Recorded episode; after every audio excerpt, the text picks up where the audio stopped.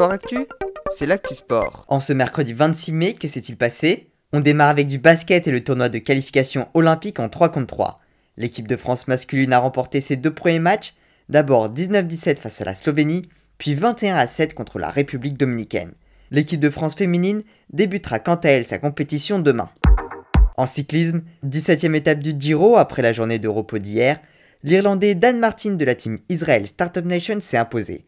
La nouvelle du jour concerne Egan Bernal, qui a bataillé en fin d'étape et qui a perdu du temps sur Simon Yates. Le Colombien reste tout de même leader, avec plus de 2 minutes 20 d'avance sur ses concurrents. En rugby, Bordeaux a affronté Montpellier en match de retard de la 26e journée de top 14. Les Bordelais se sont imposés 57 à 9 et ont quasiment assuré leur qualification pour les phases finales.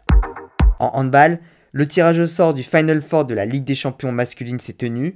Le Paris Saint-Germain sera opposé aux Danois d'Alborg et les Nantais face au FC Barcelone.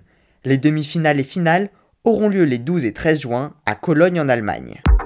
Enfin en tir sportif, nouveau titre pour l'équipe de France sur les championnats d'Europe qui se déroulent en Croatie.